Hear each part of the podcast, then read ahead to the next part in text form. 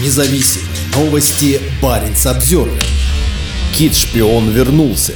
Хорошо известная белуха по прозвищу Хвальдимир обнаружилась недалеко от Осло. На этот раз арктический кит достиг густонаселенного района недалеко от Осло. Во вторник, 24 мая, директорат рыболовства Норвегии, отвечающий за морских млекопитающих, призвал людей не взаимодействовать с животным, чтобы не причинить ему вреда. Хуальдимир находится у берегов Норвегии как минимум с апреля 2019 года, когда его впервые заметил рыбак Иор Хестен в муниципалитете Массёй на побережье Баренцева моря. Во время первого появления на ките были ремни, которые некоторые приняли установили закрепление для камеры GoPro. Это породило различные предположения о его происхождении. По одной из версий, животное, возможно, сбежало с одной из российских военно-морских баз в Мурманской области и могло быть обучено шпионить за Норвегией. В директорате рыболовства сообщили, что отклонили многочисленные запросы от различных организаций с предложением поймать кита и держать его в одном из фьордов или океанариумов. Мы всегда говорили о том, что кит – вольное животное, и мы не видим причин его отлавливать и помещать в неволю, заявили в директорате, добавив, что власти будут следить за перемещениями кита. Мы надеемся, что он развернется, когда достигнет конца Осло-фьорда, сообщили в директорате. Имя Хвальдимир, имеющее явное сходство с русским мужским именем Владимир было выбрано для млекопитающего по итогам опроса, проведенного норвежской государственной телекомпанией НРК.